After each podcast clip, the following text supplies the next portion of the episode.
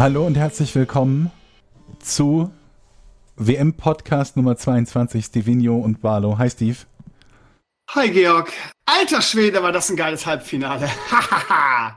Alter, ja, krasser fast- Kontrast zu gestern. Ja, auf jeden Fall. Ich habe gedacht, es, es, es spiegeln sich die Ereignisse mit einem relativ frühen Tor in der ersten Halbzeit. Also gestern war es nicht so früh, heute war es sehr früh.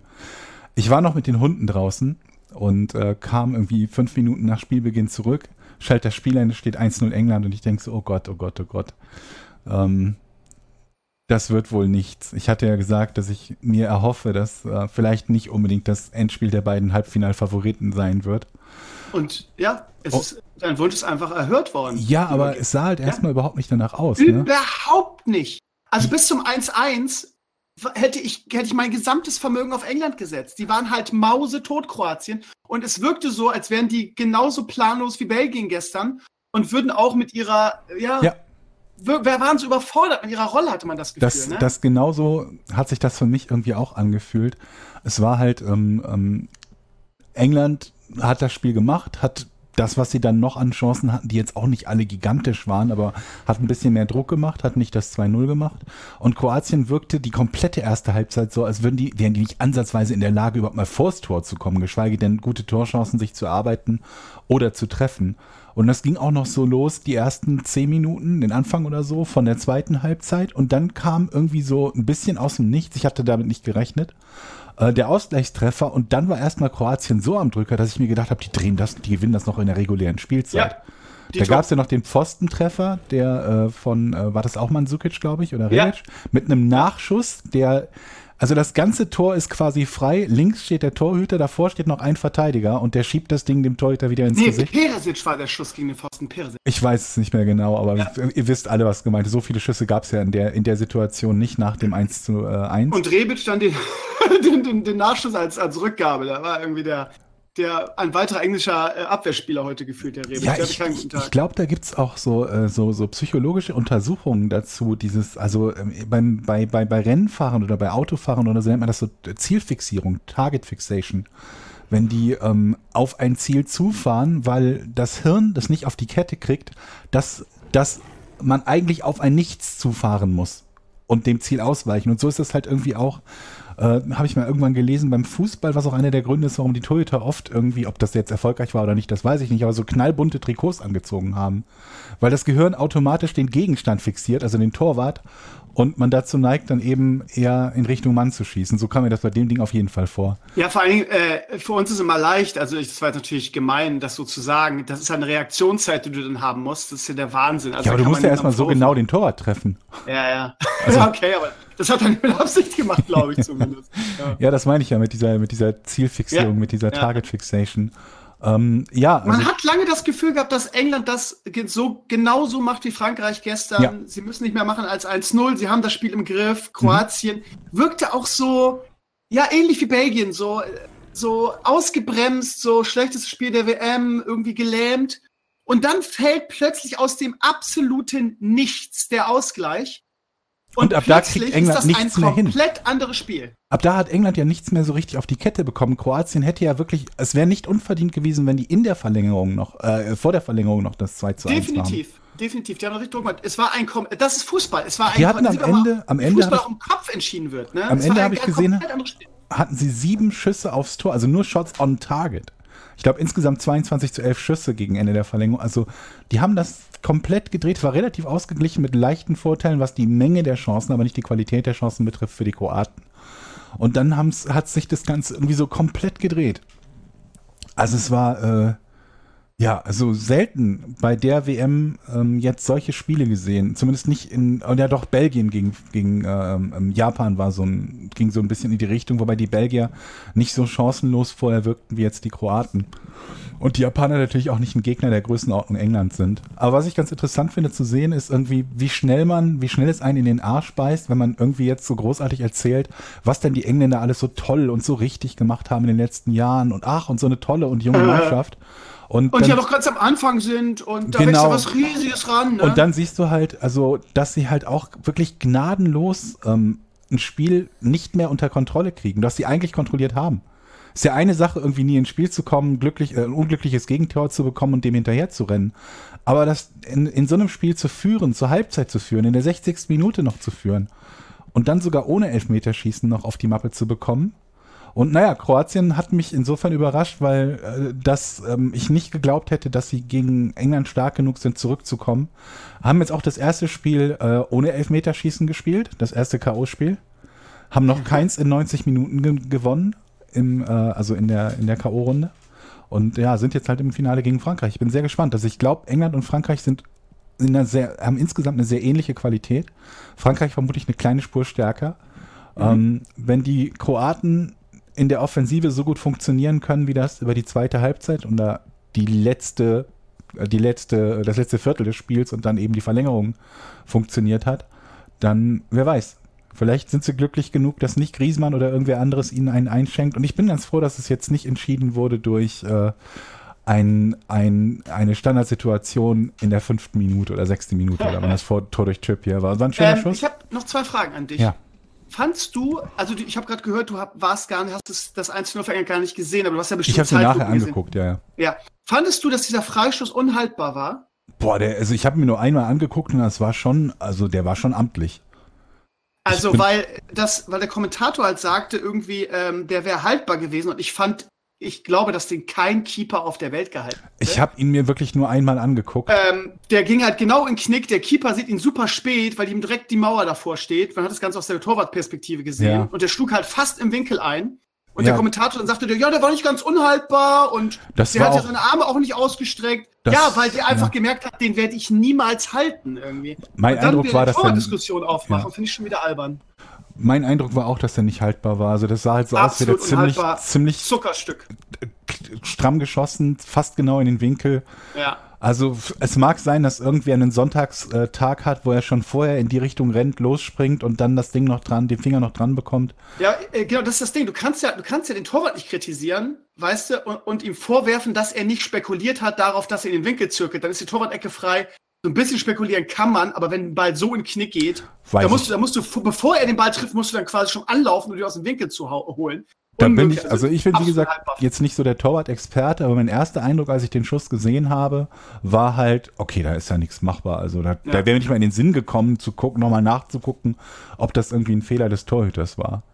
Ähm, zweite, zweite Sache, kurz nach der, äh, in der, in der Verlängerung wurde England kurzzeitig wieder besser und hatte dann diesen mega ähm, Kopfball, den, ich glaube, Rebic, nee, nee, nee, nee, irgendein Kroat auf jeden Fall auf der Linie geklärt. Hm. Wäre natürlich interessant gewesen, wie das Spiel, ja gut, jetzt im Nachhinein, bla bla, aber wäre interessant gewesen, wie ob Kroatien nochmal zurückgekommen wäre, wenn England da in Führung gegangen wäre. Ne? Mehr hatte England dann auch nicht. Irgendwie auch nach dem 2-1 waren sie ja dann tot und kamen eigentlich überhaupt nicht mehr gefährlich in den Strafraum. Aber diese eine dicke Chance hatten sie halt direkt in der Verlängerung, ne? Ähm, ja, aber du darfst auch nicht vergessen, ähm, eigentlich hätte vor dem 2 zu 1 Kroatien einen Elber kriegen müssen. Welche Szene? Wo ähm, Mandzukic ist es, glaube ich, den, den, den Ball trifft, glaube ich, von Ja. dort trifft er an, Pi- also prallt er an Pickford ab, zumindest gab es danach Ecke, aber Pickford setzt, senzt ihn halt um, noch bevor der Ball im Aus ist. Habe ich mich auch gefragt. Das ist ein Habe ich mich auch gefragt. das ich kann mich genau die Szene erinnern, weil nämlich Ma- Mandzukic noch be ewig behandelt wurde, Genau, weil genau. der Keeper halt mit gestrecktem Bein rausgeht. Das ne? ist halt mega, Aber zuerst den Ball, das muss man fairerweise sagen, und dann erst den Mann, ne? Also, ähm, das ist halt ganz interessant, weil das immer wieder bei Colinas Erben in dem Podcast, wenn ihr den hört, ein Thema ist. Genau diese Situation, dass nach dem Abschluss, denn der Abschluss war erfolgt, ne, Mandzukic hatte Genau. geschossen, ein klares Foul ist, der Ball noch im Spiel ist, aber nicht gepfiffen wird im Strafraum. Also, dass dieser, diese Elfmeter nahezu nie gegeben werden. Und die Jungs, die sind ja nun auch beide selber Schiedsrichter, sagen halt, es gibt eigentlich keine Regel, nach der das nicht gepfiffen wird, aber es wird offensichtlich regelmäßig nicht gepfiffen, auch in diesem Spiel nicht. Und Also ich ähm, habe, ich habe, ich habe das, das, wir sind ja wieder bei diesem Ding Zeitlupe und normale Geschwindigkeit, Mhm. ne, was ja teilweise, ähm, wenn du dieselbe Szene siehst, aus derselben Kameraperspektive, einmal in Schnell und einmal in Zeitlupe, Mhm. äh, man ein völlig, völlig anderes Urteil fällt. ja, Und ähm, in der normalen Geschwindigkeit habe ich nur gedacht, Alter, der geht da mit gestrecktem Bein in das Knie von Mandzukic. Das ist, das, das ist gefährlich. Da kannst du rot für geben. Warum pfeift der Schiri das nicht? mhm.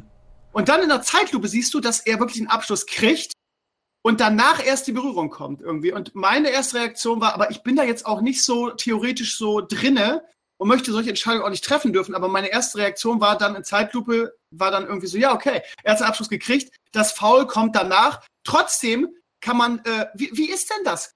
Mal so an dich gefragt, ich könnte das gar nicht beantworten. Kann man einem, einem Torwart dafür auch irgendwie eine gelbe Karte geben für das gefährliche Spiel, aber keinen Elfmeter geben? Boah, das weiß ich nicht. Also das finde ich, da das, war ja, das, war ja, das war wirklich gefährliches Spiel. Er geht da mit gestreckten Beinen rein. Ist halt die Frage, ist das dann auch Elfmeter, selbst wenn es nach der eigentlichen Szene passiert? Oder naja, kann, man, kann man das trennen als Schiri? Also selbst wenn, nehmen wir mal an, im Zweifelsfall sagen wir für den Schiedsrichter, dass er geglaubt hat, dass der Ball zu dem Zeitpunkt nicht mehr im Spiel ist weswegen es dann vermutlich keinen Elver geben würde. Dann müsste er aber trotzdem noch theoretisch gelb geben können für diese, für diese rüde Attacke, ne? also diese Verletzung in Kauf nehmende Attacke. Ja. Ähm, das wäre vermutlich die salomonischste Lösung gewesen.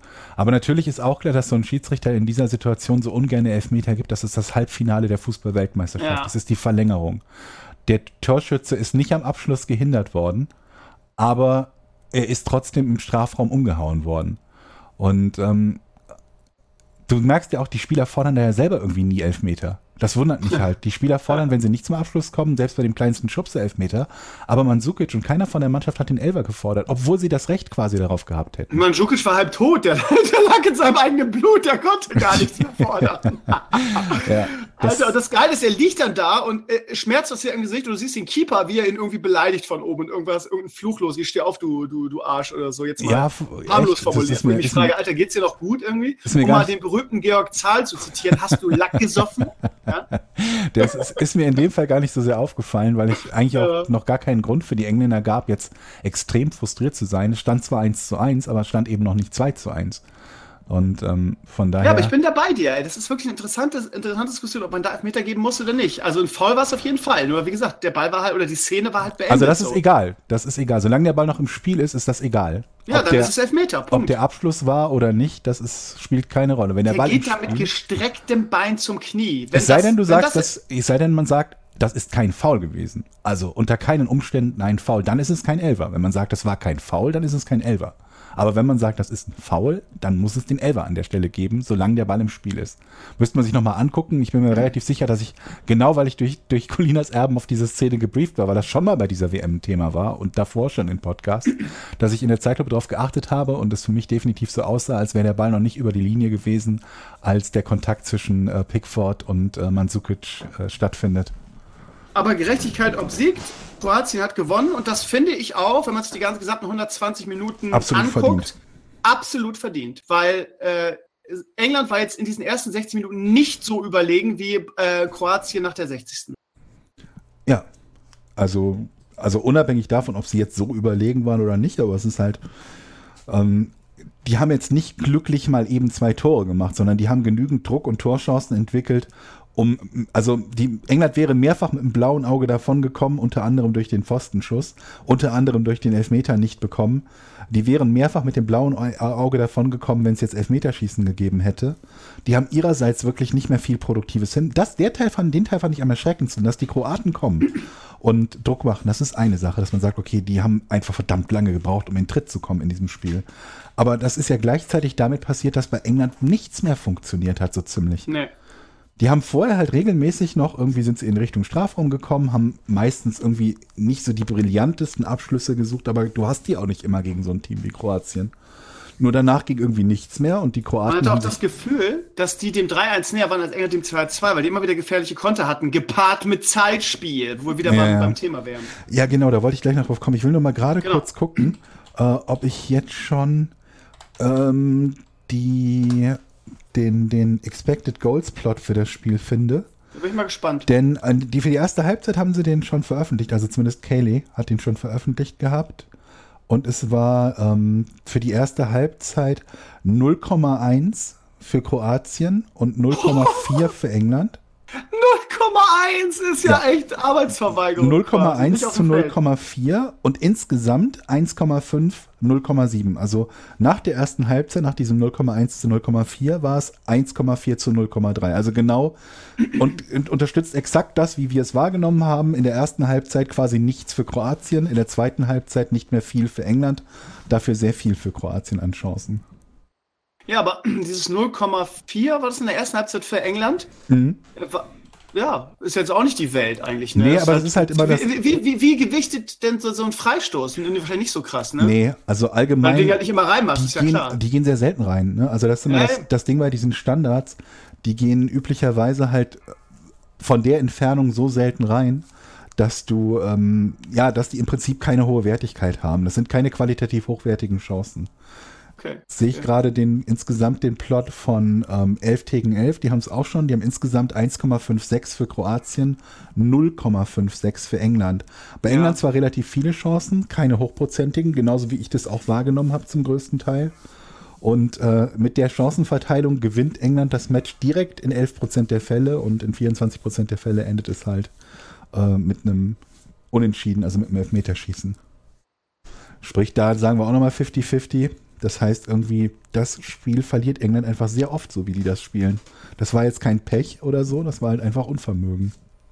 Ich habe äh, diese WM wirklich sehr bescheiden getippt, aber ich habe gestern im Podcast gesagt, 1 zu 1 nach der regulären Spielzeit.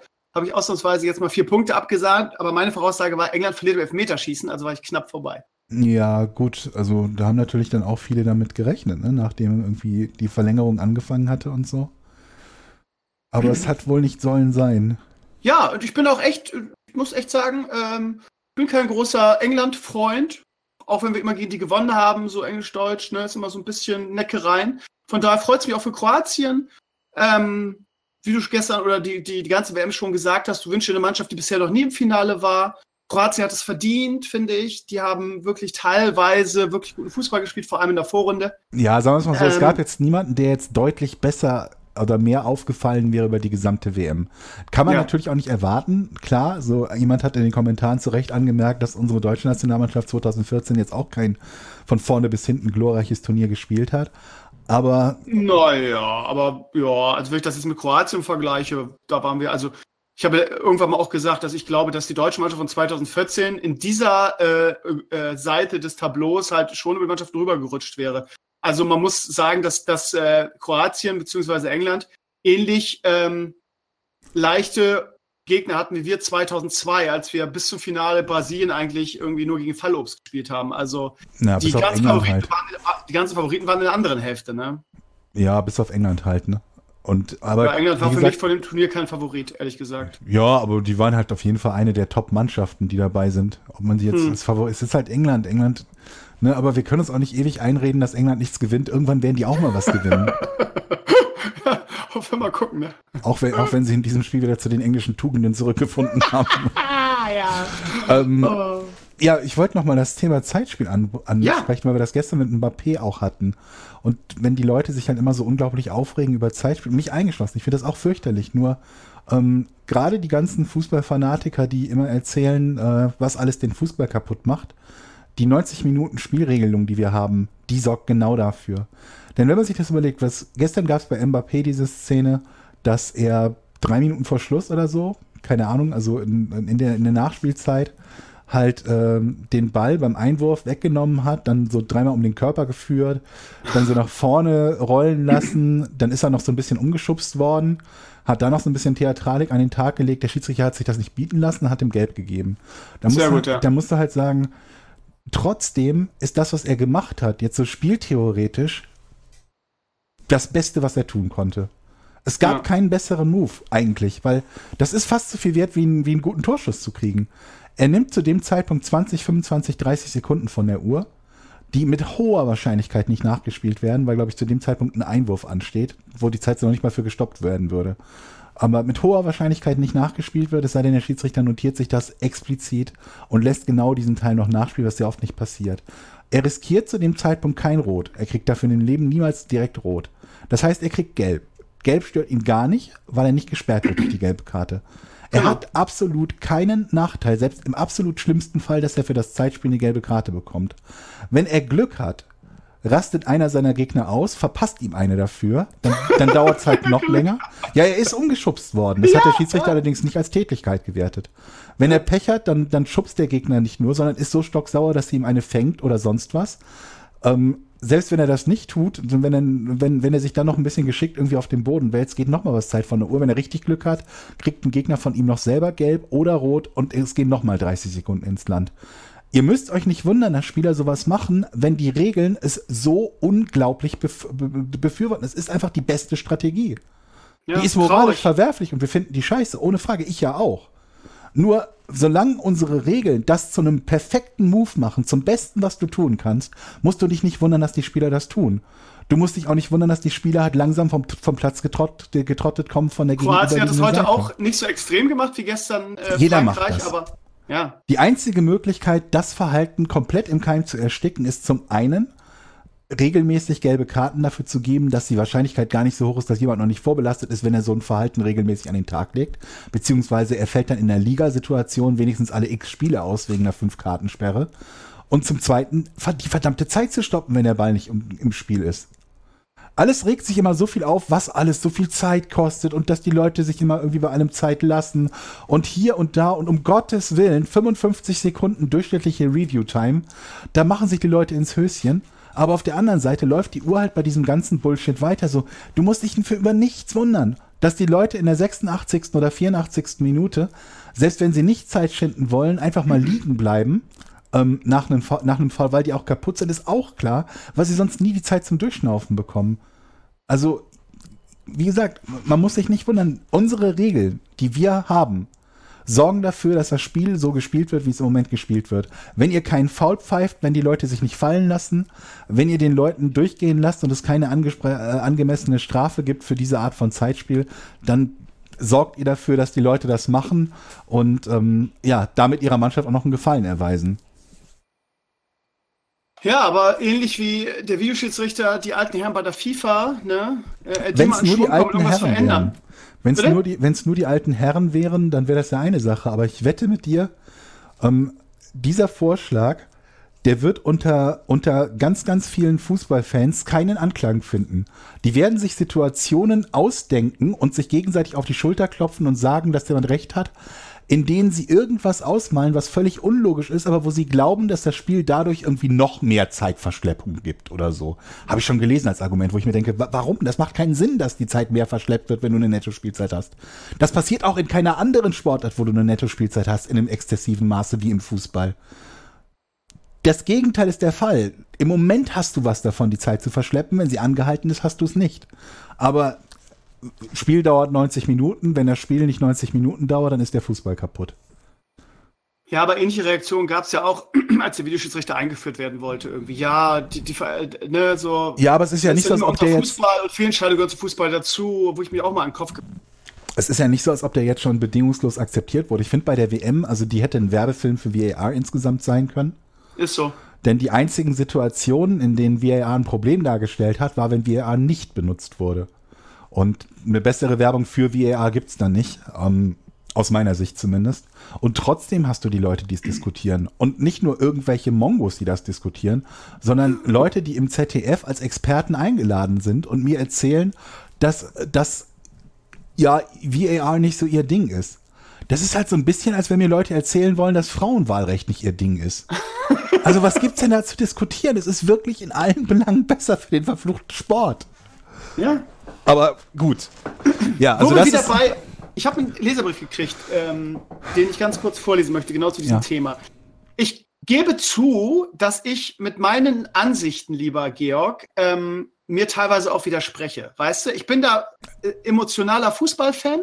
Und bei mir ist das so, dass, ähm, und da bin ich auch ganz, bin ich ganz äh, äh, selbstreflektierend, dass die Ansichten, die ich habe, sich mal widersprechen, auch nicht logisch sind. Also zum Beispiel ja. beim Videoschiedsrichter ich, sehe halt so. Das geht jedem so und das geht mir auch so. An manchen gut. Stellen.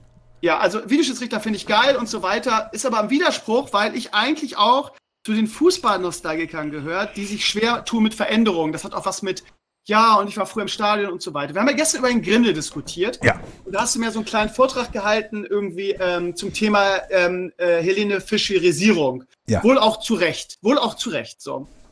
Ähm, Hattest du dich da so drüber aufgeregt?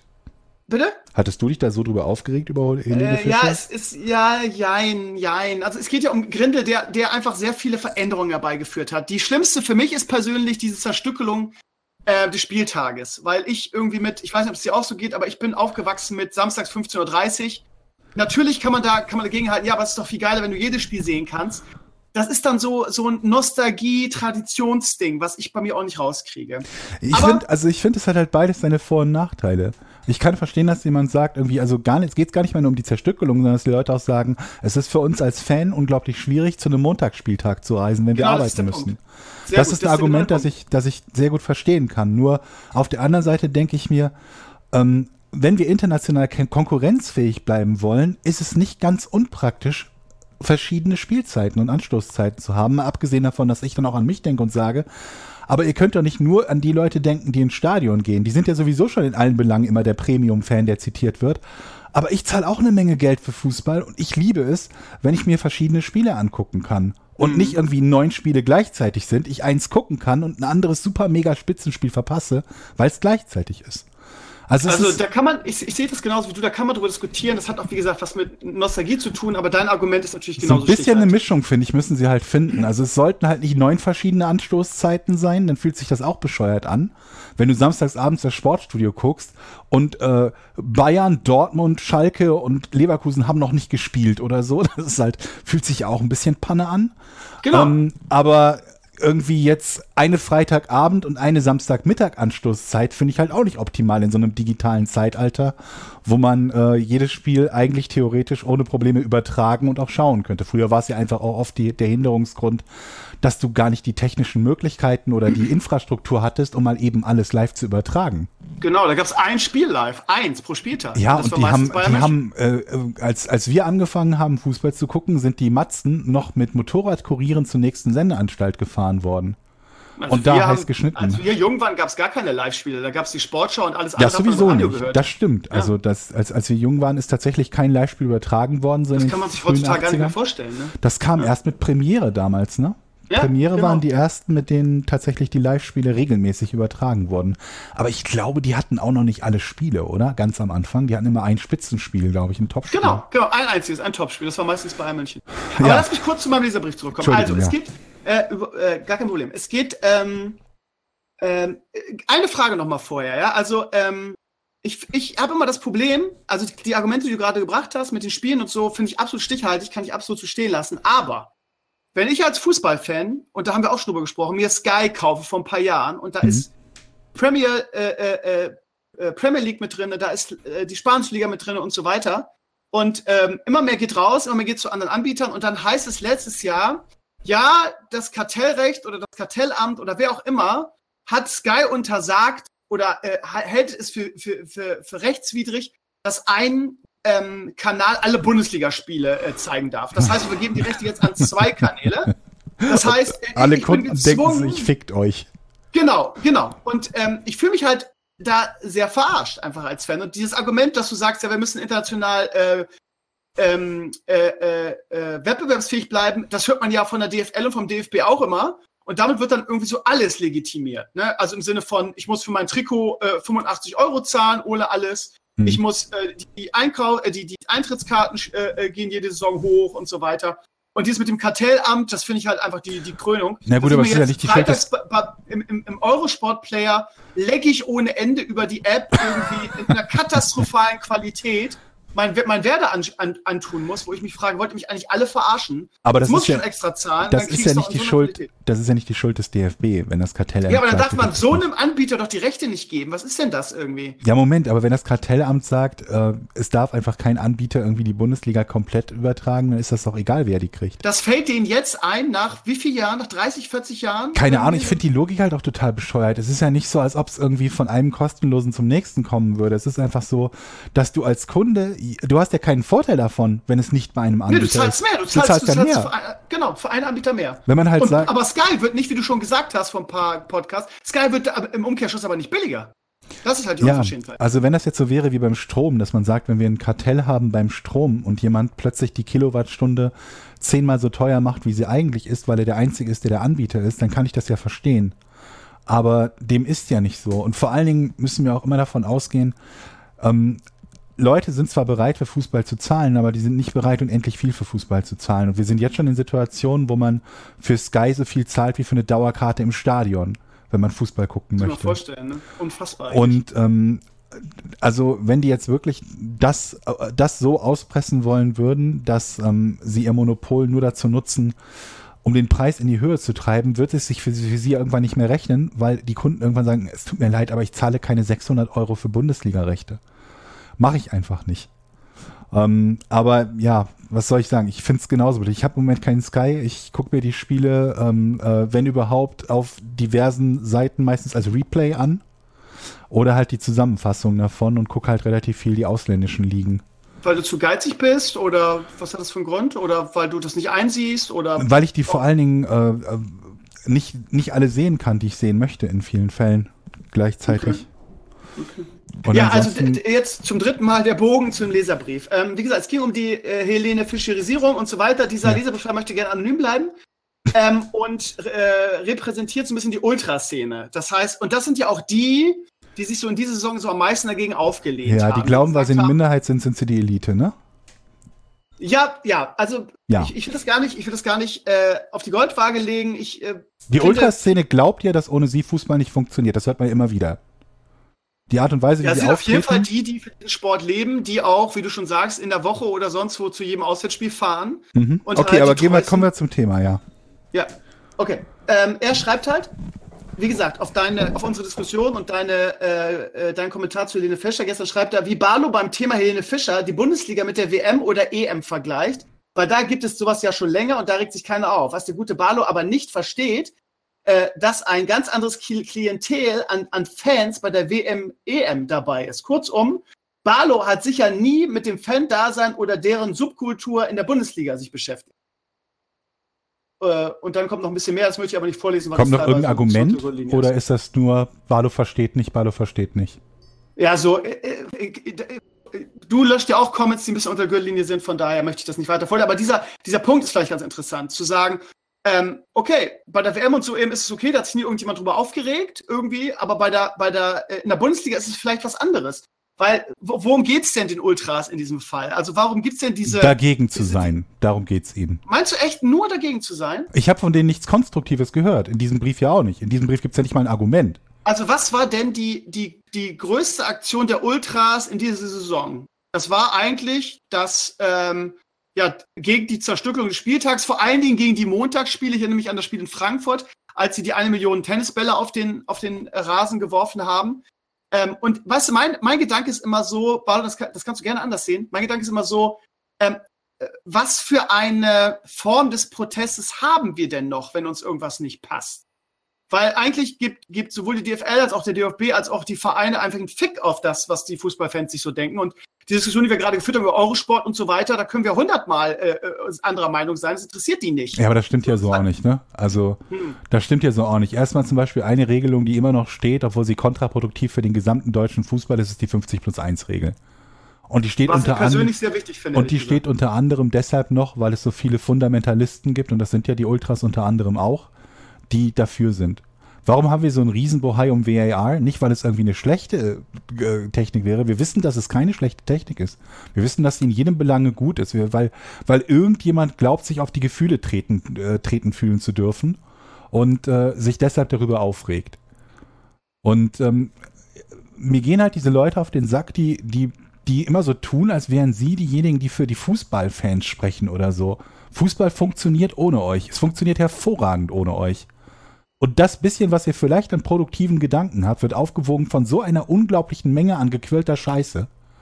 Wenn ich mir halt angucke, was im Namen von Ultras für Plakate aufgehängt werden, wo irgendwie so, sich Spaß daran daraus gemacht wird, über einen Coach oder einen Manager, der einen Burnout hatte, zu schreiben, häng dich auf. Ey, da bin ich total bei dir. Ey, Wenn ehrlich, Fans beworfen werden eines Teams, weil einem nicht passt, wie dieses Team entstanden ist.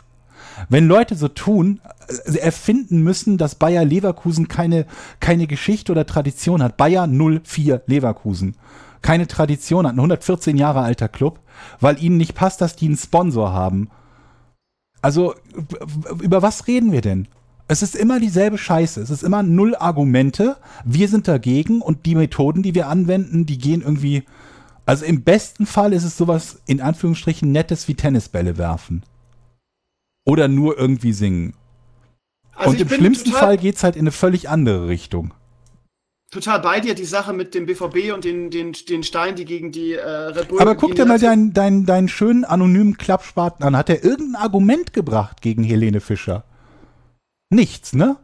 Es kommt Es- immer, es geht- immer die Schiene, ihr habt keine Ahnung.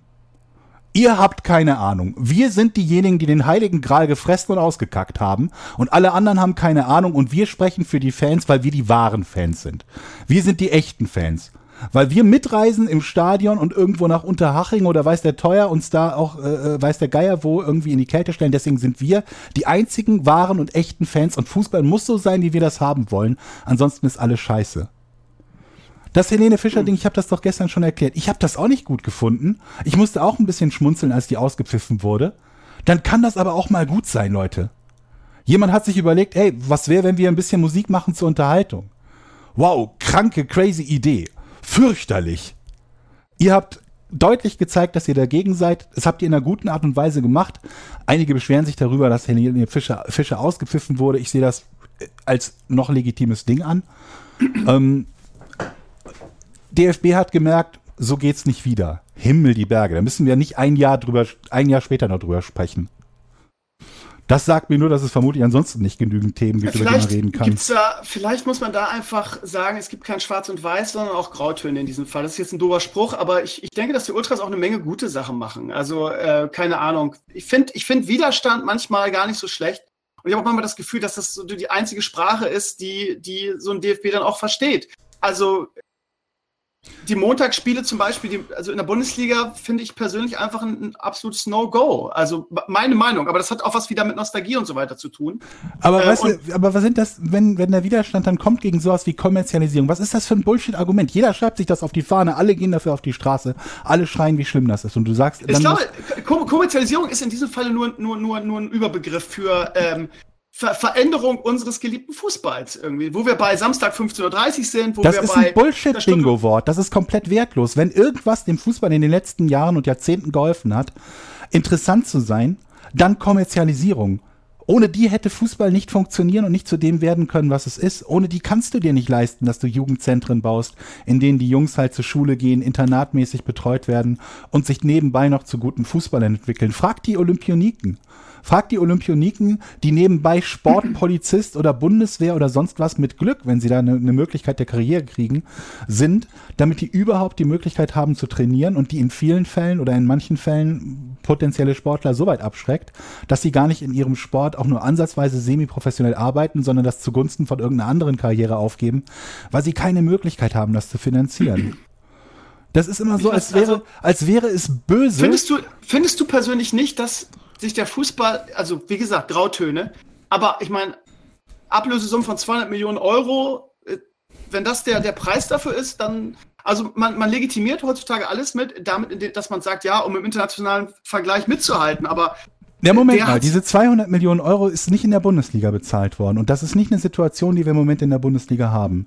Diese ganz absurden Transfersummen kommen fast immer von den Vereinen, die überhaupt nach keiner Regel der Bundesliga spielen. Du hast die spanischen Vereine, die keine Steuern Ja, bezahlen. aber wir streben ja dahin. Das ist ja das Argument. Wir ja streben, international Moment, mal. Moment, mal, Moment mal, wir streben dahin, dass wir an, an Einnahmen für unsere Liga, also für die Liga-Rechte, viel Geld bekommen. Und dass die Vereine natürlich irgendwo anders, wenn sie Geld verdienen können, das grundsätzlich nicht liegen lassen. Du wirst nie, du wirst zu deinem Bäcker nicht gehen und sagen, hör mal, was ist denn das? Du hast ja einen neuen, neuen Raum, wo du jetzt auch Konditorensachen aus, ausstellst. Buh, buh, scheiß Kommerziali äh, Kommerzialisierung. Das macht doch auch keiner. Aber beim Fußball ist es plötzlich böse. Und du musst dir überlegen, dass die, das ist ja nicht so, als ob da irgendwelche Leute sitzen, die sich da reihenweise Geld in die Taschen stecken. Es ist fast immer so, dass bei den Vereinen am Ende plus minus null rauskommt, weil sie das, was sie bekommen, wieder investieren in neue Spieler. In ganz, ganz vielen Fällen, manche machen auch Minus. Diese ganz absurden Summen, die werden ja nie in Deutschland gezahlt. Da hast du Juve, die einen dicken Sponsor haben, der das zahlt. Dasselbe für sogar in Japan mit Iniesta, der auch von einem Sponsor das Gehalt gezahlt bekommt. Dann hast du PSG, woher die ihr Geld bekommen, weiß auch keiner. Und wie die schaffen, dass sie jedes Mal irgendwie diese Fair-Play-Regelung überleben. Die beiden großen spanischen Clubs, die überhaupt nicht dieselbe finanzielle Aufstellung haben, weil die Fernsehrechte in Spanien ganz anders vergeben werden als in Deutschland. Du hast die großen englischen Clubs und wenn es nicht gerade Manchester United ist, in der Hälfte der Fälle irgendein Scheich oder sonstigen chinesischen oder sonst was Investor, da kommt jetzt mit Wolverhampton noch eine Mannschaft aus der zweiten Liga, also aus der zweiten äh, Stufe, die auch wieder so einen Investor haben, aber das hast du in Deutschland ja alles gar nicht. Wenn dem so wäre, würde ich auch sagen, okay, das kann ich, also da kann ich verstehen, dass man sagt, wenn jetzt ein, so ein Investor kommt, auch wenn es gut für die Konkurrenz im Fußball wäre, wenn so ein Investor kommen wäre und da würde und das mit keine Ahnung was, von mir aus Nürnberg macht, was ähm, City in England gemacht hat. Dass man sagt, mhm. okay, das ist in, in der krassen Form, dass der sich quasi an gar keine geldlichen Regeln mehr halten muss, ist das ja fast schon ja finanzielles Doping, kann man es nennen. RB ist ja, davon weit entfernt. Das geht ja bei uns gar nicht, wegen der 50 und 1 eigentlich, ne? Naja, ich habe keine Ahnung, wie viel Geld überhaupt jemand, wenn er es denn tun wo wollte, in einen Club stecken könnte. Es geht ja jetzt nicht nur darum, ob jemand einen Club besitzt. Ne? Also das ist ja bei 50 plus 1 geht es ja auch darum, wer irgendwie dann, wem die, wer die Stimmrechte Achso, du meinst, also wie, so zum Beispiel äh, Kühne in, in, Hamburg, dass er einfach ein Geldhahn ja. auftritt und dem, dem Club einfach. Da, der, der kriegt da, da habe ich jetzt wieder was gelesen, dass der, er ist, passt jetzt gerade zum Thema, die ist ja auch völlig egal. Also, ja, das, also das Wichtigste finde ich halt nur, dass wenn solche Investoren halt kommen, und das ist ein Problem, das hat 1860 München gehabt, trotz ja. 50 plus 1, dann darf, dürf, dürfen die nie einen Verein in eine Situation bringen, dass der Geldentzug den Verein plötzlich zwei Ligen nach unten schießt. Und davor hat es 50 plus 1 auch nicht geschützt. 1860 München sind jetzt wieder aufgestiegen, aber es hätte, glaube ich, mit ein bisschen Pech, ich kenne deren exakte finanzielle Lage nicht, für den anderen Club in der Situation bedeuten können, dass ein Traditionsclub trotz 50 plus 1 zerschossen wird. Und mhm. wie viele Traditionsclubs im Moment in der zweiten, dritten Regionalliga und noch tiefer rumgammeln, gammeln, müssen wir überhaupt nicht, äh, müssen wir vermutlich gar nicht drüber reden. Also wenn, dann musst du halt gucken, und das hat, da hat die Bundesliga trotz 50 plus 1 versagt, dass wenn ein Investor kommt, der zu einem großen Anteil zum Budget des Clubs beiträgt, dann darf der das nur dann tun, wenn der einen Aufstiegsplan hat, der so lange ist, dass er die Existenz des Clubs sichert, dass der nicht einfach sagen kann, diese Saison bin ich raus und es gibt kein Geld mehr und plötzlich bricht dir von einem 10 Millionen Budget, was du für die zweite Liga hattest, 8 Millionen weg oder so. Ja. Kommen wir mal ganz kurz zu den Ultras äh, zurück. Ähm, äh, ich finde, dass die Ultras schon ein wichtiger Teil sind. Ich, ich, du hast ein paar Argumente genannt, die ich absolut gelten lasse, keine Frage. Wenn sie nur Fans sind, wenn sie Fans sind und ihren Teams zujubeln, finde ich die toll. Aber ja, das meine ich halt, ne? Choreografien und manche leben ja auch für ihren Verein, ne? Die, ja. die machen nichts anderes und so weiter. Das ist also, schön und gut, aber in man kann die nicht alle irgendwie in die Ecke stellen und sagen, das sind Klugscheißer und die sind äh, sonst also sind nicht wichtig und wären wären wären einfach äh, ersetzbar. Ich glaube, die die die Ultras haben ja einen ganz großen Anteil auch für die Stimmung in den in den Stadien und so weiter. Ja, wenn ihr, aber dazu musst du halt auch sagen, wenn du nicht auf dem Platz sitzt, sitzt ein anderer da. Die, die, ja. die Stadien durchzuverkaufen weiß ich nicht. ist in Deutschland. Bei Borussia Dortmund wahrscheinlich schon, aber bei, was weiß ich, bei einem, bei einem kleineren Verein halt vielleicht nicht. Halt auch so ein Ding so zu tun, als würden die Vereine keine Rücksicht auf die Fans nehmen. Guck dir die Preise in den englischen Stadien an und wie wenige Leute sich zum Teil leisten können, wo die Leute nach Deutschland zu Spielen fahren, weil es selbst mit Wochenendtrip noch günstiger ist, als je nachdem, wo du in England in die Stadien gehst, eben dort in die Stadien zu gehen. Also da wird auch eine Menge Rücksicht genommen auf diejenigen, die eben ein bisschen knapper bei Kasse sind. Ja, aber ich meine, das wurde ja schon gesagt, dass man auf keinen Fall, also auch von Seiten der DFL und dem DFB, dass man auf keinen Fall hier in Deutschland englische Verhältnisse haben will. Ne? Da ist ja. Ja, aber können nicht immer alle sagen, dass die Identität da verloren geht. Dann können nicht immer alle so tun, als wäre das nicht existent. Das ist dann einfach Bullshit. Wenn mir jemand behauptet, dass irgendwie auch, ja, und so, die schlimme Kommerzialisierung, die zu Kosten aller, die geht zu Kosten einen Scheiß geht die. Was meinst du jetzt? Die Kritik an der Kommerzialisierung wäre dem so und die wäre berechtigt, dann würden wir ganz andere Preise sehen in den Stadien zum Beispiel. Hm. Ja, keine Ahnung. Ich als Fan, äh, ja, wir haben ja gerade schon gesprochen mit den Fernsehrechten, mit Zerstückelung. Ähm, ja, das sehe ich schon ein bisschen kritisch. Ne? Das ist eine Entwicklung, die in den letzten Jahren so, so passiert ist. Und das heißt halt irgendwie, ja, um international mithalten zu können. Und ja, also dass ich das als, ich, als Fan kann ich ja sagen, dass ich das scheiße finde. Und ja, das ist vielleicht ein bisschen egoistisch, ein bisschen unlogisch. Ja, aber, aber findest du das, findest du es gut, wenn wir plötzlich null UEFA Cup Plätze haben oder null Champions League Plätze? Findest du das gut? Das, das oder einen, der von München belegt wird oder so? Das ist doch gar nicht möglich in absehbarer Zeit. Das ist Spekulation, was möglich ist.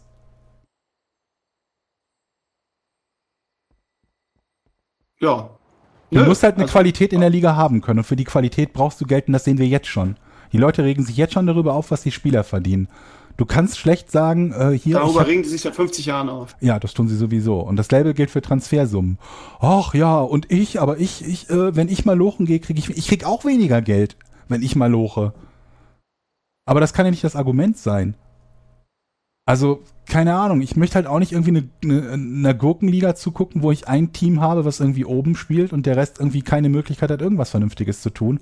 Und jeder Spieler, der auch noch. Hast du schon. Und jeder Spieler, der auch nur halbwegs was auf die Kette kriegt, ähm, sofort ins Ausland wechselt. Ja, in den letzten Jahren haben wir das tatsächlich gehabt. Ja, leider. Gut. Ja, dann müssen wir einfach äh, in diesem Fall damit klarkommen, dass wir ausnahmsweise mal ein bisschen äh, in diesem Fall unterschiedlicher Meinung sind. Ist ja aber überhaupt nicht schlimm. Ich finde es auch wichtig, darüber zu diskutieren. Und ich glaube, dass auch äh, viele Leute da, ähm, da das spannend finden. Also gerade diese Diskussion.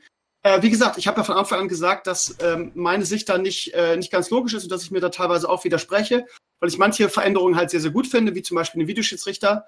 Hm. Und ähm, manche Dinge halt aber eher aus nostalgischen ähm, Gründen halt einfach nicht so gut finde. Ich finde das auch nicht uneingeschränkt gut. Also das habe ich auch nicht gesagt, ne? Dass ich jetzt ja. uneingeschränkt gut finde, beliebig zerstückelte Spieltage zu haben.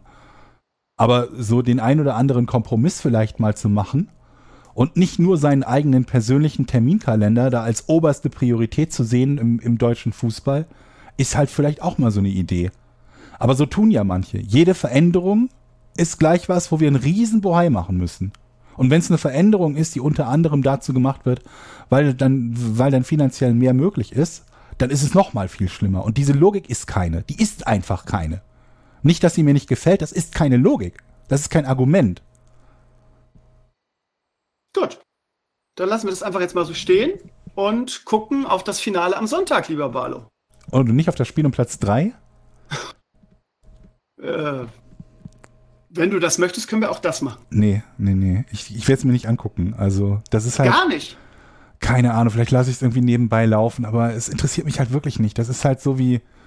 Vermutlich werden wir da auch dann, äh, so wie es in den letzten großen Turnieren, obwohl bei der EM gibt es ja gar keinen Spiel im Platz 3, fällt mir gerade auf, aber also die letzten WMs war es meistens so, dass man dann so die zweite Garde sieht. Das heißt, wir werden wahrscheinlich eher so die Ergänzungsspieler von England und Belgien sehen. Also äh, wie im Gruppenspiel. Muss man nicht gucken. Muss man nicht gucken, aber irgendwie gucke ich es dann doch. Ja, ähm, ich glaube, für Belgien wird es vermutlich noch ein bisschen mehr wert sein, äh, den dritten Platz zu holen. Vielleicht stellen sich, äh, strengen die sich dann noch irgendwie ein bisschen mehr an oder so, das weiß ich nicht. Ja, Moment mal, das Spiel hat mir doch eine Gruppe schon, fällt mir gerade ja, auf. Ja, England da haben sie Belgien. auch beide mit der B11 gespielt. Stimmt, genau, da ging es ja auch darum, wer, wer verlieren möchte, alles klar. Ja, wer ist denn jetzt, wir haben, du hast gerade schon gesagt, oder wir haben gerade schon festgestellt, dass Frankreich leichter Favorit ist oder ja. Favorit am Sonntag. Ähm, aber das ist offen, würde ich sagen. Ne? Das ist absolut alles möglich, würde ich sagen. Also da gibt es keinen. Waren wir 2014 im Finale Favorit? Wahrscheinlich wegen des Halbfinals schon, oder? Ich glaube leicht, ja. Also ja, nicht nur wegen des Halbfinals, wir haben auch vorher eine grandiose ähm, Quali und insgesamt, also die Ergebnisse haben einfach komplett gestimmt für die deutsche Genau, und äh, Argentinien, weiß ich noch, das, das war das zweite Halbfinale 2014, das war Holland gegen Argentinien, was ein furchtbares Spiel war wo gar nichts passiert ist. Ich habe heute noch irgendwie so einen Erinnerungstweet ähm, auf Facebook. Also Facebook hat mich daran erinnert, genau vor vier Jahren. Und da habe ich ein, ein, Selfie von mir und, und Pape geschossen, wie wir so, äh, so schlafend auf dem Sofa liegen und das Spiel gucken. Äh, und dann nach 70 Minuten gefacebookt ge ge haben, ja, tolles Spiel bisher. Es ist, wurde im Elfmeterschießen, äh, äh, äh, Elfmeterschießen entschieden und war ein furchtbarer Kick. Von daher allein deshalb war Deutschland schon Favorit. Aber ja, ich, ich weiß gar nicht, wem ich die Daumen drücken soll. Ich glaube einfach gar, gar keine. Muss man ja auch nicht. Ich freue mich einfach auf ein geiles Finale und hoffe darauf, dass es nicht so ein nicht so ein müder Kick wird wie gestern bei den Franzosen. Ne? Ja, ich drücke den Kroaten die Daumen. Ja. Also für mich irgendwie so ein Außenseiter. Also in, insofern bin ich schon mal ganz froh, dass wir jetzt nicht irgendwie einen haben, der jetzt wieder seinen sechsten Titel, ne, wie Brasilien das gewesen wäre, gewinnt. Oder die Italiener, die wieder an uns vorbeiziehen mit einem Titel mehr oder so. Ähm, und naja, die Franzosen haben einen Titel, das ist jetzt auch nicht extrem viel und die Kroaten noch gar keinen. Ich fände es ganz interessant, wenn jetzt tatsächlich mal ein Überraschungsweltmeister äh, da wäre. Und Frankreich wäre ganz sicher kein Überraschungsweltmeister. Die haben viele mit auf dem Schirm gehabt. Ja. Aber die Kroaten waren doch eher so, so der Außenseiter oder der Geheimfavorit. Geheimfavorit ja, ja. ja. ja. du hast ja auch in der Vorrunde schon genannt. Ja. Ähm, ja. Und von daher. Ähm, abwarten. Ja, es ist irgendwie eine komische WM, was so, ja, weiß ich auch nicht. Ja, Fra muss mir vorstellen, wenn vorher mal gesagt, das Finale ist Frankreich gegen Kroatien, hätten die alle ausgelacht, ne? Das ist halt der absolute Wahnsinn eigentlich, ne? Alle Favoriten oder viele Favoriten oder sagen wir mal die großen Favoriten, alle relativ früh raus. Tja, ist wieder die Frage, die man dann vielleicht irgendwie als Resümee irgendwann stellen muss. Sind die Favoriten zu, jetzt kommen wir wieder zu deinem Lieblingswort, zu satt? Oder ist einfach die Weltspitze so nah zusammengerückt, dass. Ähm, naja, sagen wir mal so, vor den acht Favoriten können halt maximal zwei ins Finale kommen. ja, das stimmt. Aber äh, wie groß war die Wahrscheinlichkeit, das kannst du bestimmt gleich aus dem, aus dem Ärmel schütteln, wie groß war die Wahrscheinlichkeit, dass Deutschland in der Vorrunde ausscheidet? Oh Gott, super gering. Ich glaube, die waren mit 98 oder 99 Prozent oder so, glaube ich, haben, haben die Buchmacher geschätzt, dass die weiterkommen.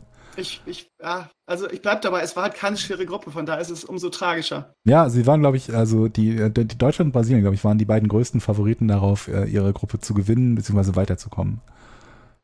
Ja. Ähm, ich habe heute, wo wir wieder bei diesem alten, ah, pass auf, perfekt, ich habe sie gerade vorliegen. Heute gab es wieder auf Bati Online, die ja auch so in, in die Richtung Boulevard-Medien mittlerweile abdriften, war ein ähm, ganz großer Artikel wieder, wie lange halten Grindel und Bier auf dem Druck noch stand? Ja, äh, weil nämlich jetzt, äh, und das ist ganz interessant, sich Cem Özdemir, von dem ich eigentlich viel halte und der ja seines Zeichens eigentlich ein großer Erdogan-Kritiker ist, ähm, sich quasi vor Özil stellt und sagt, ähm, wirft dem DFB verbandsinterne Feigheit vor. Ja. Philipp Lahm hat sich, hat sich auch dazu äh, äh, zu Wort gemeldet und hat auch, hat sich auch hinter Özil gestellt. Und ähm, Özdemir sagt was ganz Interessantes. Er sagt nämlich, Statt sich geschlossen gegen die leider auch eindeutig rassistisch grundierte Kritik zu stemmen, hauen die Protagonisten Grindel und Bierhoff noch tiefer in die, in, in die Kerbe der Özil-Kritik. Ja, aber das ist auch ein bisschen zu billig. Also dieses, dieses ähm, immer so zu tun, als wäre die ganze Kritik äh, in, in erster Linie oder, oder maßgeblich ähm, rassistisch, das ist halt mir so ein bisschen zu sehr der, die, das billige Social Justice Warrior Argument. Dieses, ja, du hast recht. Uns da passt was nicht. Das sind alles die Nazis. Es gibt ja genügend Leute, die nicht in diese Schiene kommen und die auch kritisiert haben, was Özil da gemacht genau. hat. Genau. Ja, und, hast du ähm, recht das äh, und und vermutlich welche, die auch eigentlich aus der Ecke kommen, die halt äh, ja sehr liberal denkt, ne? Und gerade deswegen sich berufen fühlen, das zu kritisieren. Das ist mir zu einfach.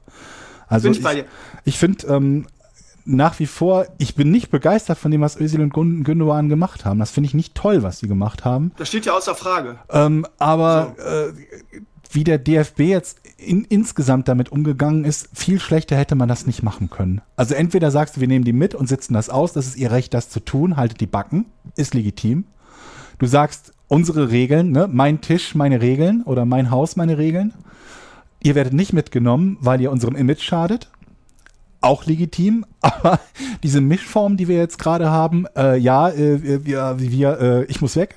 Äh, ja, die beiden kommen übrigens mit und äh, bei der PK sind sie nicht und ich möchte dazu jetzt auch nichts sagen. Haben Sie noch eine andere Frage? Nein, dann gehe ich jetzt. Und dann nach der WM, ja, übrigens, das mit, äh, mit Özil und Gündogan war jetzt vielleicht doch ein Fehler. Wir müssen denen jetzt doch mal die Pistole auf die Brust setzen. Also, ne, also die sind jetzt schon so ein bisschen, ne, also jetzt, wo wir ausgeschieden sind, also Özil, Warum, was, wir wollten über Löw reden und über was wir sonst versäumt haben. Guck doch mal, was mit Özil und Gündogan ist, wie vor der WM. Das ist halt jetzt auch so genau, ein bisschen. Das ist so den eigenen Arsch retten. Lass mich kurz noch zu Ende sagen, was Özil mir noch gesagt hat. Er sagt, wir brauchen dringend einen sportpolitischen Neustart beim DFB, gerne mit neuen Gesichtern, aber hoffentlich mit Mesut Özil. Ja, ich habe ja, ich, ich hab ja gestern schon gesagt, dass ich glaube, wir können, also er soll sich entscheiden, wie er möchte. Ich glaube, er ist auf jeden Fall gut genug, um, ähm, um noch ein wichtiger Spieler oder zumindest ein, ein nützlicher Spieler für die Nationalmannschaft zu sein. Ich glaube aber auch, dass die Nationalmannschaft funktionieren kann und gut funktionieren wird ohne Ösil. Ähm, und was die neuen Gesichter betrifft und so, ich habe lange Zeit äh, Bierhoff sehr verteidigt, weil ich auch nicht zu den Leuten äh, gehöre, denen jetzt äh, ähm, ähm, Pippi in die Hose läuft, weil es nicht die Nationalmannschaft, sondern die Mannschaft heißt und die da seit vier Jahren drüber diskutieren. Bin ich auch bei dir, ähm, hundertprozentig ähm, genau. Also ich habe lange Zeit, habe ich mir gedacht, okay, was der jetzt gemacht hat, das ist alles nicht wild. Er ist halt ähm, so, ein, so ein Medientyp, der nicht in die typischen Fallen reinläuft, in die jemand üblicherweise reinläuft, wenn er es nicht besser kann, im Umgang mit den Medien. Er lässt sich da nicht darauf ein, irgendwas zu, zu sagen, was in Richtung Skandal geht, gibt den Medien aber trotzdem genügend, worüber die schreiben können. Das ist eigentlich genau richtig. Die Medien regen sich natürlich darüber auf, über so einen Typen wie, wie Bierhoff, weil er ihnen nicht das gibt, was sie haben wollen. Was die haben wollen, ist ein Mertesacker, der ausrastet und über die Eistonne spricht und Rudi Völler, der äh, den, den äh, Dings anschreit, äh, war, nee, das war nicht Rubenbauer, ne? Das Waldemar war Waldi, Waldi war Waldi. Sowas wollen die Medien halt haben und so ein Typ ist Bioff nicht und das ist ganz schön kacke. Deswegen werden halt solche Baslers und sonst wer gerne eingeladen. Oh ähm, weil die halt so schön polarisieren und äh, irgendwas geben, worüber sich das Volk oh, streiten Argumente interessieren mich nicht. Ja. Nur jetzt, also dieser gesamte Umgang mit, mit dem Thema bei der, bei der WM, boah, da ist mir, kommt mir jetzt ein bisschen die Galle hoch. Also ja. das ist nicht, nicht gut Deshalb habe ich noch, noch was rausgesucht für dich. Ich hatte es heute auf meinem Blog, weil Georg, ich präsentiere dir jetzt den wahren Schuldigen am Ausscheiden der deutschen Nationalmannschaft. Ich weiß nicht, ob du schon mitbekommen hast. Nee. Einem aktuellen Medienbericht zufolge sollen Spieler nächtelang Ah, hab. Videospiele gezockt haben. Offenbar die Fußballsimulation FIFA 18 und jetzt kommt es den Survival-Shooter Fortnite. Berichtet wird, dass die Verantwortlichen für mindestens eine Nacht das Internet im Hotel gesperrt hätten. Die Spieler sollten sich nach dieser Maßnahme wohl mehr auf die reale WM als auf die virtuellen Welten konzentrieren. Ja, am, am besten fand ich Fortnite. halt, als ich direkt, Fortnite. als ich direkt gelesen habe, ja, äh, daran merkt man doch, dass jemand äh, etwas nicht ernst nimmt, wenn er nachts noch was zockt. Und dann habe ich mich gefragt, wie oft in meinem Leben ich vor wichtigen Tagen gut schlafen konnte. Also ich meine, bei dir, du hast jetzt lange an der Schule gearbeitet, aber so vor einer wichtigen Prüfung oder vor einem Vorstellungsgespräch, kannst du da gut schlafen? Pennst du da direkt ein Zum wie ein Glück, Stein? zum Glück lange her, lieber Bahnhof, wenn ich ehrlich bin. Aber bei mir ist es immer so, ich kann immer ganz scheiß schlafen, wenn ich früh raus muss. Oh Gott, das denke, ist oh, fürchterlich, ne? Ich, ich habe noch drei Stunden Scheiße, ich muss jetzt schlafen. Oh, Scheiße, jetzt Oh. nur noch zweieinhalb. Ich, wie soll ich den Tag denn schaffen? Man, man so- legt sich früh hin und denkt sich so, jetzt ist gerade Ja. neun, ist noch so ein bisschen Ja. hell draußen, ich muss morgen um sechs Uhr raus, das reicht Ja. locker, es ist zehn, es wird elf, jetzt wird es langsam dunkel und dann hörst du noch so ein bisschen Radio. ah, okay, äh, boah. ach komm, noch mal ganz kurz, jetzt gucke ich halt noch irgendwie eine Folge Game of Thrones, erste Folge Game of Thrones, zweite Folge Game of Thrones. Staffel vorbei. ja, das Also, kennt, glaube ich, jeder. Es ist aber, halt, also, aber ich glaube mittlerweile, ehrlich gesagt, dass Fußballer so routiniert sind. Das sind ja Profis, die machen ja jetzt mal äh, stammtischmäßig gesagt nichts anderes. Von daher werden die, glaube ich, obwohl WM ist vielleicht noch mal was anderes, aber ich glaube, die werden nicht mehr so krass aufgeregt sein, oder? Oder? keine Ahnung, ich glaube schon. Okay. Also- äh, schwer, schwer zu, zu sagen. Ich war ja nun. Äh, Also hör, denk nur wieder an Mertesackers Interview zurück, wo er sagt, im Prinzip ist es mir sogar lieber ausgeschieden zu sein. Ähm, ich glaube Ja, weil der. Druck so, ja, weil der Druck so Ich glaube, die machen sich halt einen Megakopf. Dann hast du ein schlechtes Spiel gemacht. Jeder hat die Note 6 bekommen. Du hast auf dem Platz gestanden, hast irgendwie wie groß vielleicht irgendwie einen dicken Fehler produziert. Dann, es lief ja auch nicht, also allein die Frustration von Kroos, als er nach dem Sieg gegen Schweden meinte, jetzt haben wir es denjenigen gezeigt, die uns äh, lieber verlieren hätten sehen. Ne? Oder es gab ja einige in Deutschland, die uns lieber verlieren hätten sehen. Wo sich ja auch einige mächtig darüber aufgeregt haben, wo ich mir denke, Ja, nee, absolut recht, finde ich. da hat er recht. Ihr seid ein Teil dieses Problems. Ihr seid ein Teil des Problems, warum die Mannschaft äh, nicht so performt und die, die Nationalmannschaft, ich wollte jetzt nicht bewusst die Mannschaft sagen, aber ähm, nicht so performt, wie man, ähm, wie ihr euch das vielleicht erwartet. Ihr seid ein Teil des Problems damit. Wenn ein Spieler dasteht und von seinen eigenen Fans so aufgebracht wird, dass er sagt, wir haben, wir haben trotzdem nochmal gewonnen, auch wenn wir das Gefühl hatten, dass ihr nicht hinter uns. Und ich kann das verstehen. Nach dem 0 zu 1 war ja schon alles, alles Chaos und alles schlimm und alle Kacke und überhaupt irgendwie die, die ersten schon, ja, auch nicht verdient weiterzukommen und so weiter und so fort. Also ähm, ich glaube, da ist, das ist ganz, ganz krass, ein ganz, ganz krass psychisches Ding. Ich glaube, am besten kann man es immer auch noch daran, daran sehen, wenn man sich anguckt, wie die Heimperformance zur Auswärtsperformance ist, auch in der Liga. Ungefähr 50 Prozent mehr, mehr Punkte ne, holen die Mannschaften auswärts wie zu Hause. Ich müsste noch mal nachgucken, genau. Ich habe die Zahlen da, also ich kann sie überprüfen. Und Äh, äh, zu Hause holen die mehr Punkte, oder nicht? äh, ja, habe ich es andersrum Ach so, gesagt? du Ja. hast- ja, zu Hause holen sie gesagt, 50 Prozent mehr Punkte als Also kommen wir auswärts. doch mal zu dem, zu dem, äh, äh, zu dem in, im Inter, äh, nachts zocken irgendwie einem Gab es eine andere Spiel. Quelle aus der Bild eigentlich? Ich habe das am Anfang von der Bild nur gelesen und da war es Ach so, ein mal, ich habe Bezahlartikel. das, ich hab das von T-Online. Ich Ja. weiß gar nicht, wer, wo Weil das herkommt. Die, die ich am selben, selben Tag gelesen habe, haben sich alle nur auf Bild berufen. Und ich glaube zwar, dass, also nochmal so eine Sache an Menschen, die glauben, dass sie medienkompetent sind. Zu glauben, dass etwas falsch ist, weil es in der Bild steht, hat nichts mit Medienkompetenz zu tun. Also Absolut. die Leute, die alles glauben, was in der Bild steht, sind, äh, Bild steht, sind Idioten. Die größeren Idioten sind die, die glauben, dass alles falsch ist, was in der Bild steht. Aber was ich damit sagen will, ist, wenn es keine andere Quelle gibt als die Bild, dann ähm, würde ich das mit Vorsicht genießen. Wenn sich jetzt selbst nach drei Tagen, glaube ich, vor zwei, drei Tagen habe ich es zum ersten Mal gelesen, keine weitere Quelle aufgetan hat, die das unabhängig von der Bild berichtet, dann ähm, würde ich es mit sehr viel Vorsicht genießen, ob das so passiert ist, wie das gedacht war, äh, wie das da gesagt wurde. Oder keine Ahnung, ob das äh, in Wahrheit nur ein Internetausfall war. Vor allem, dann, wie, wie kriegen die sowas raus? Also äh, ist es dann Maulwurf, der sowas erzählt? Wie, wie kommen die an so eine Information? Also Oh. wie, haben die halt rausbekommen, wie haben die rausbekommen, dass Tuchel trotz Pokalsieg gehen muss? Und das haben sie vorher berichtet. Ja. Und ähm, so alle möglichen Dinge, wo du dir denkst, okay, wie haben die das rausbekommen? Man weiß es nicht. Die sind gut vernetzt. Ja. Also, dass sie Ja, das. lass sie halt, lass sie halt ein bisschen Fortnite spielen, um runterzukommen. Also wir als Gamer können das doch am besten beurteilen, dass, dass für uns Zocken halt auch irgendwie Entspannung ist und, und runterkommen, ne? Ja. Naja. also, Also wenn es so daran gelegen hat, dann. ja, sie haben halt einfach eine Runde FIFA gedaddelt, ne? Wo ist das Problem? Die, die ganze Nacht, ja, nächtelang. Ja. ja, es ist halt die Frage, wie viel Schlaf die bekommen haben und, äh, und, und was am nächsten Tag anstand. Wenn du drei Tage schlaflos bist, okay, weil du, weil du es für wichtiger hältst, Fortnite zu spielen als zu schlafen, ist das eine Sache. Wenn du mal eine Nacht nicht schlafen kannst und nur sechs Stunden Schlaf kriegst, dann verlierst du deswegen nicht zwingend ein Spiel. Ähm, von daher, ich, also ich würde das mal sehr, sehr vorsichtig sehen. Solange mir jetzt keiner sagt, die mussten um 6 Uhr raus und haben bis 5 Uhr morgens gespielt, drei Also aufeinanderfolgende ich gehe Tage. davon aus, dass Mesut Özil am meisten Möglich, ja. So, lieber Georg, das war unser vorletzter WM-Podcast. Ja, ne? das Finale steht noch an. Was machen wir denn, Alter? Da hat ja das, das unser Leben fast keinen Sinn mehr. Also mein, mein, deins wahrscheinlich schon, aber mein Leben hat, ja. Ich, ich habe ich, ich hab jetzt vor dem Halbfinale schon, war ich schon ein bisschen auf Entzug. Ja, Man, man gewöhnt sich so an so, so eine Tradition relativ schnell, ne? Das ist echt lustig. Und jetzt, ja. also ich habe irgendwie, Sonntag ist es vorbei, Georg. ich habe heute im Stream schon mal gesagt, dass äh, ich komplett unterschätzt habe, wie, wie viel Aufwand das ist, so einen Ja. täglichen WM-Podcast zu machen. Ja. Und dass ich so einen WM-Podcast, so viel Spaß der gemacht hat, beim nächsten Mal bei einer EM vermutlich eher nicht machen würde, weil Oh. ich in Ruhe die Spiele gucken will und äh, mir nicht quasi schon so Gedanken, Notizen dazu machen möchte, was ich dann im Podcast dazu sage oder so. Aber mal gucken. Ähm, ja, aber was, ja, dann war es halt einfach ein One-Night, nee, ein One-Tournament-Stand war es einfach. ja, was wir uns ja überlegen können, aber da haben wir noch ein bisschen Zeit, ist, ob wir nicht irgendwie für die Bundesligaspieltage, das wäre nämlich nur einmal die Woche dann, ähm, Ja. einen Podcast machen, machen wollen. Müssten wir uns dann noch überlegen, was für ein Tag, aber da können wir ja noch mal in Ruhe bei einem, Ja, bei einem Bier Ja. nur Ruhe drüber schnacken. Ja. Was wir auf jeden Fall machen können, ist ja äh, so, ein, so eine äh, äh, Saison-Preview, wenn es dann die heiße Phase geht. Aber das können wir uns ja alles noch in Ruhe das überlegen wir uns noch. Ich bin mir Ja. halt, wie gesagt, noch nicht ganz sicher, weil das halt doch so oder so immer noch ein bisschen Zeit ist, was drauf geht.